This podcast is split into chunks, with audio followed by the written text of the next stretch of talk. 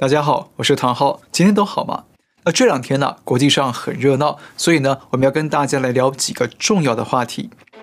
话题一：战略竞争法案闯过首关，确立美中长期对抗。话题二：澳洲取消“一带一路”，五眼联盟有人叛变。话题三：真人真事，中共用海外餐馆监控泄密。热点分析：怒呛美国，习近平自曝中共七大罩门。马上来看第一个话题。战略竞争法案闯过首关，确立美中长期对抗。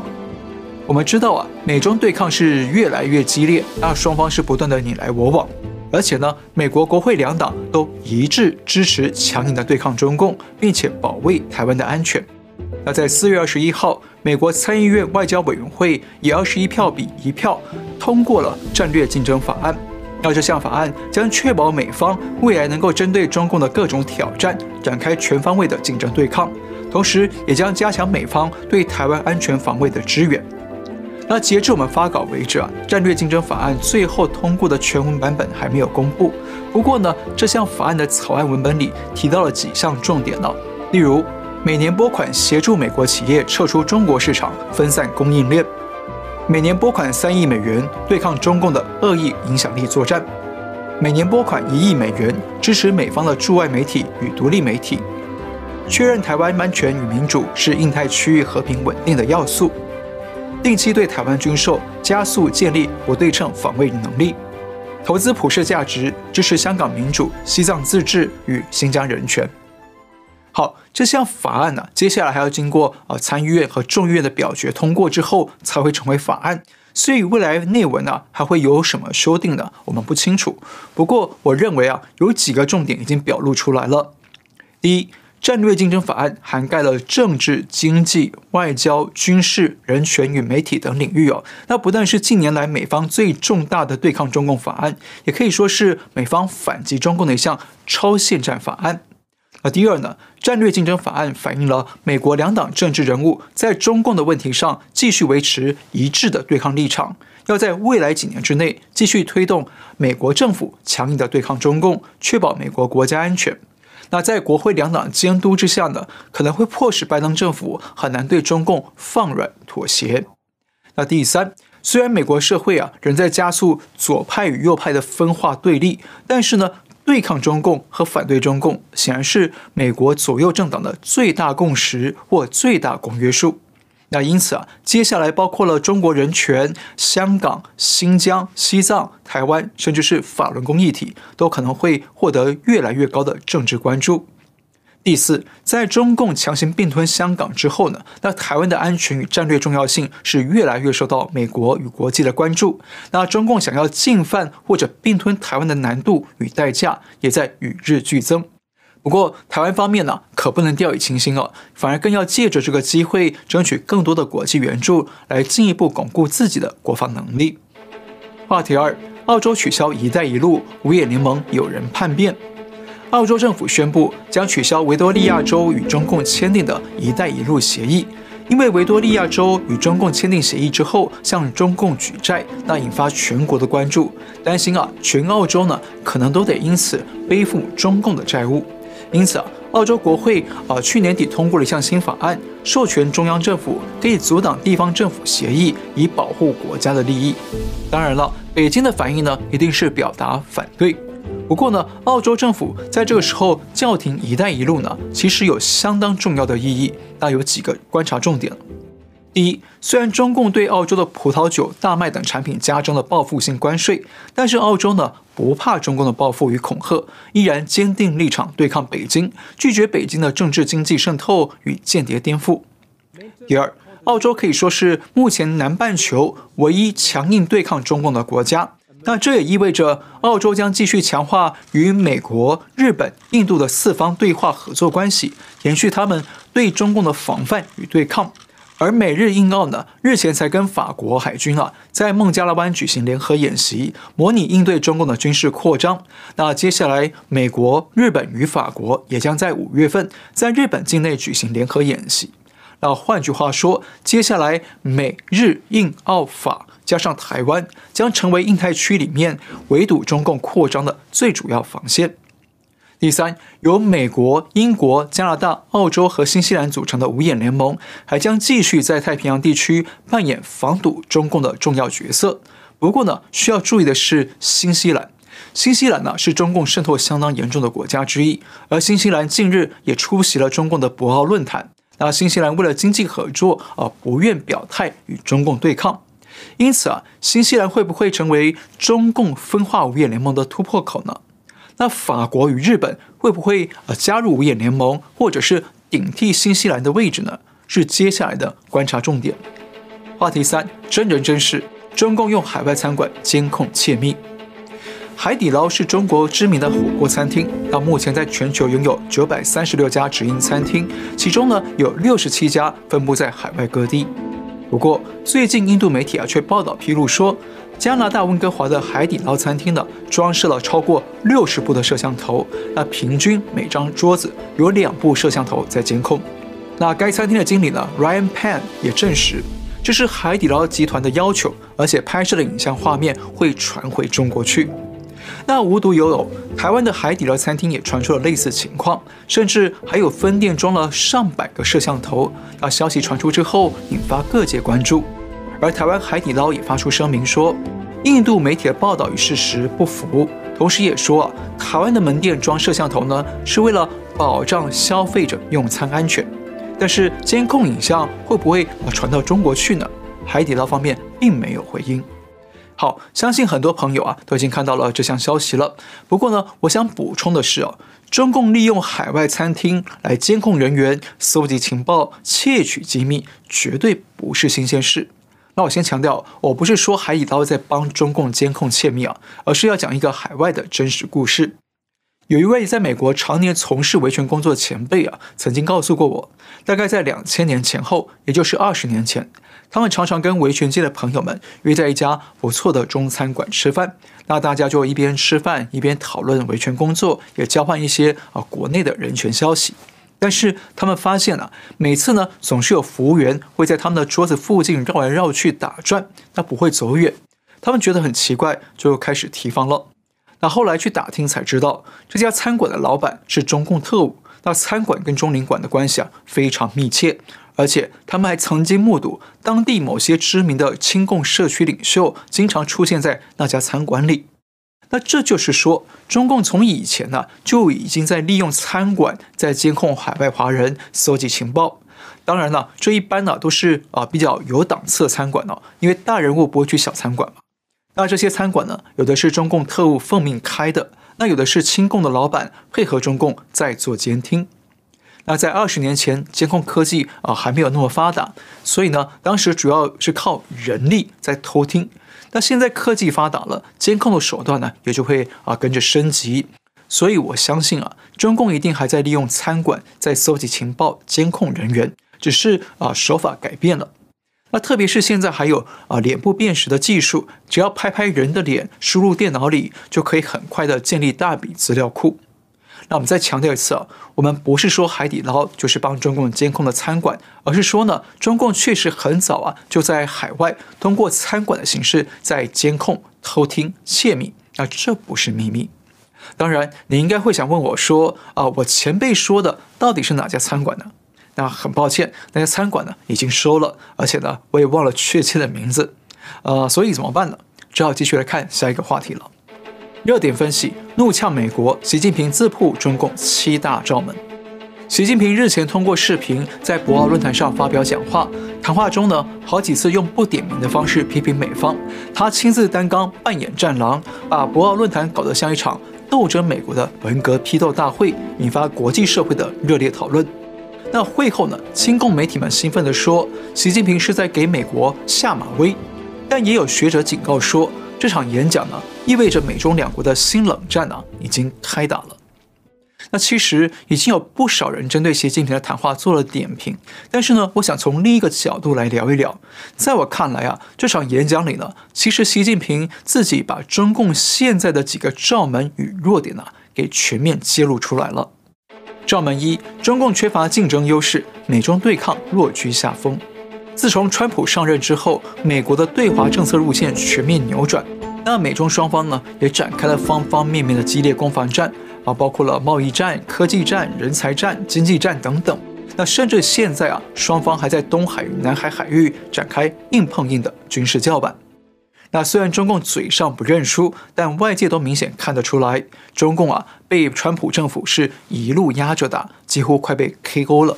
原本中共以为拜登上任之后风向会改变，所以呢开始啊趾高气扬了起来，展开激进的战狼外交，想要施压美方，测试拜登政府。结果却踢到了铁板，反而促使拜登政府不得不继承川普路线，来继续强硬的封锁中共。因此，习近平这次在博鳌论坛上不得不出来攻击美方，帮中共撑一点面子。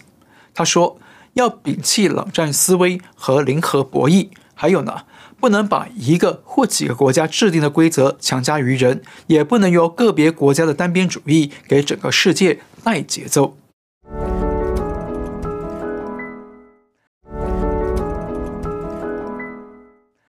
当然，最好笑的是啊，他还公开说，世界要公道，不要霸道，大国要有大国的样子，要展现更多责任担当。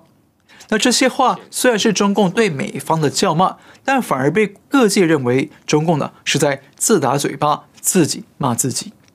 那姑且不论习近平知不知道在自打嘴巴，但是呢，这段发言的背后啊，其实透露出中共在美方的强力压制之下落局下风，无力反抗，所以呢，只好假装受害者出来攻击美方是霸道，那他们要公道。那这段话呢，其实是中共承认落败的自白。那事实上，中共外交部副部长乐玉成呢，几天前就已经出来向媒体放风，他说啊。中美要全力避免对抗，尤其要避免人为制造对抗。我们还应该尽可能扩大合作，因为双方都能从合作中受益。请大家记住，每当中共啊主动说要求合作的时候呢，如果不是他们被对手击败了，可能会有生存危机呢，那么就是他们缺技术、缺资金、缺人才，想要从别人身上拿过来用，要吸别人的血来生存。所以呢，习近平与乐玉成的发言呢，其实都透露中共在美中对抗里落居下风，不得不出来装受害者，要求美方要合作。罩门二，中共缺乏技术创新，产业链供应链拉警报。在川普卸任以前，美方就已经对中共陆续切断了高科技的技术输出渠道，包括了半导体芯片、五 G 科技啊、军民两用科技等等。而中共过去啊，就是靠着从美方那边偷技术、窃取知识产权来发展科技业。他们还说这叫弯道超车。所以呢，在美方的全面封锁之下，中共的产业链与供应链都发生了外移甚至断裂的困境。所以，习近平这次说要抓住新一轮科技革命和产业变革的历史机遇，大力发展数字经济，在人工智能、生物医药、现代能源等领域加强交流合作，使科技创新成果更好地造福各国人民。那他还说，开放融通是不可阻挡的历史趋势。那如果违背这个趋势，就会损人不利己。那其实啊，习近平表面是在批评别人，但骨子里呢，其实是泄露了中共自己的危机与窘境。中共被美方全面断了技术来源，不但啊不敢再提所谓的“中国制造二零二五”，现在就连自己想要砸钱做芯片、重新下苦功搞研发，恐怕呢都未必来得及解救当前的中国经济转型。罩门三，中共担忧疫情究责，试图转移焦点。世界卫生组织的专家团队呢，日前前往中国武汉调查病毒的起源。那虽然官方报告啊，试图撇清新冠病毒与中共实验室之间的关系，但是呢，世卫总书记啊，啊不是啊，世卫总干事呢，谭德赛呢，却罕见的跳出来说，所有假设都需要进一步的研究。那稍后呢，一名世卫顾问也出面向媒体公开披露说，有压倒性的证据显示，病毒应该是来自中共的实验室。那这些说法呢，都让中共相当的紧张，担心各国啊可能会再对中共追究疫情的责任。因此，习近平这次出面呢，也特别强调疫苗的研发与分配。他说要加强疫苗研发、生产、分配国际合作，提高疫苗在发展中国家的可及性和可负担性，让各国人民真正用得上、用得起。表面上啊，习近平好像在为弱势的国家说话，要求发达国家呢要提供疫苗给发展中国家，但实际上啊，中共是在偷偷的转移疫情的焦点，引导大家啊去关注疫苗的分配，从而呢不要再去看病毒的来源，不要再去看中共掩盖疫情，那这是很技巧的转移视线与躲避责任。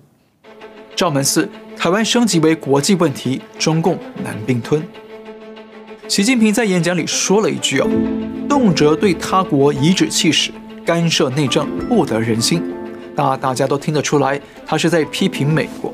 那特别是美国与日本上个星期才发表联合声明，不但对香港与新疆人权问题表达关切，那双方还强调重视台湾海峡的稳定。美日双方对台海问题的表态啊，让中共是非常生气，所以才会出来批评美方颐指气使。那更重要的是，在美日双方相继表态之后，那澳洲日前也已经表明，他们已经在为台海冲突做准备。一旦台海真的发生军事冲突，那澳洲军方将出动协助美军的行动。那换句话说，台湾啊，已经从两岸问题升级为国际问题，是整个印太区的安全与稳定问题。那这也将让中共想要并吞台湾的难度是越来越高。赵门武。各国防堵中共入侵，“一带一路”告急。这次论坛上啊，习近平花了不少篇幅推销“一带一路”啊。比方说，他说“一带一路”是大家携手前进的阳光大道，不是某一方的私家小路。那他还说，“一带一路”有望帮助全球七百六十万人摆脱极端贫困，三千两百万人摆脱中度贫困。那他们还要把“一带一路”建成减贫之路、增长之路。听起来啊，好像很励志哦，但其实呢，中共的话术啊，往往要啊反过来解读，才能看到真相。习近平大力推销“一带一路”，甚至还刻意宣称“一带一路”可以摆脱贫困，就像买乐透一样。其实这种宣传手法呢，反而曝光了或曝光了“一带一路”的项目陷入了发展困境，有越来越多的国家啊拒绝加入，所以中共啊才要这样来包装宣传。那像刚刚我们提到的，澳洲宣布取消维多利亚州与中共的一带一路协议，因为这项协议不符合他们的外交政策，不利澳洲的外交发展。而且，欧洲的黑山共和国以及亚洲的斯里兰卡最近也都相继被披露，他们被一带一路的债务陷阱严重的捆绑，不但可能要割地还债，那斯里兰卡最近还向中共借了五亿美元，更可能会沦为中共殖民地。所以呢，“一带一路”啊，也就越来越乏人问津了。赵门六，战狼激怒国际社会，中共尴尬降温。三月十九号，中共最高外交官杨洁篪在中美会谈上对美方大骂了十六分钟，宣称中国人不吃这一套，凶狠的战狼模样还让大家历历在目。但是一个月之后，习近平在博鳌论坛上语气却出现一百八十度的转变。习近平说。中国就中共，无论发展到什么程度，永远不称霸、不扩张、不谋求势力范围、不搞军备竞赛。他还说，中共将继续做世界和平的建设者、全球发展的贡献者、国际秩序的维护者。好，中共高层啊，先放出战狼，接着再说自己永不称霸、不扩张，要当和平建设者。当然，大家都知道啊，这些都是陈腔滥调的谎话。只是要注意的是啊，中共外交官前阵子疯狂的大演战狼秀，那现在习近平出面喊和平，那这种态度的转变呢，其实意味着中共啊发现苗头不对，想赶紧降温。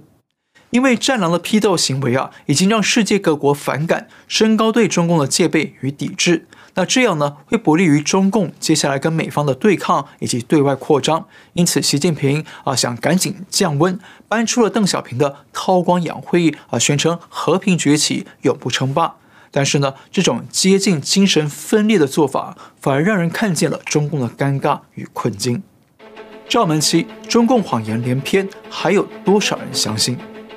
其实呢，看到这里啊，相信中共的发言也让您觉得啊哭笑不得。因为他们总是说的一派冠冕堂皇、振振有词，用的词汇呢都还是国际社会的主流术语，但实际上他们做的呢却都是啊反其道而行，都是说一套做一套的言行不一，对不对？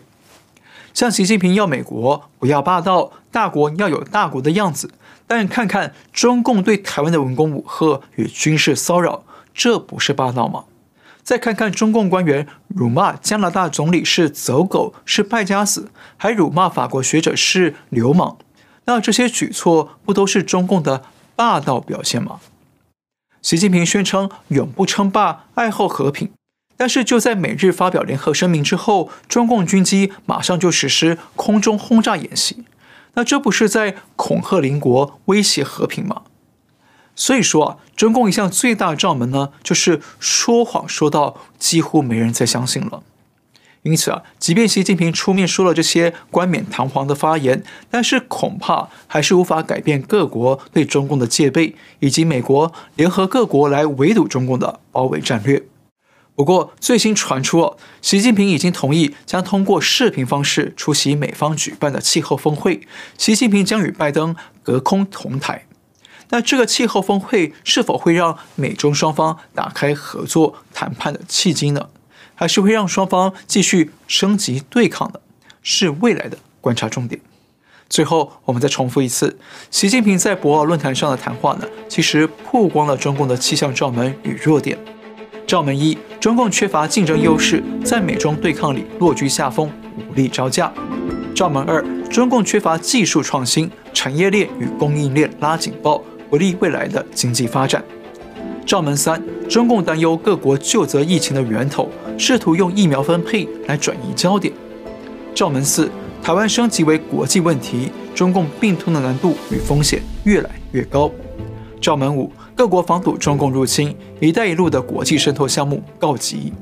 罩门六，战狼外交激怒国际社会，升高各国的警戒，让中共不得不尴尬降温。罩门七，中共谎言连篇，自打嘴巴，还能有多少人相信？好，我们今天先聊到这里。那如果你喜欢我们的节目，请记得订阅、留言、按赞，也请您介绍给更多的朋友们知道。感谢您的收看，我们下次再会。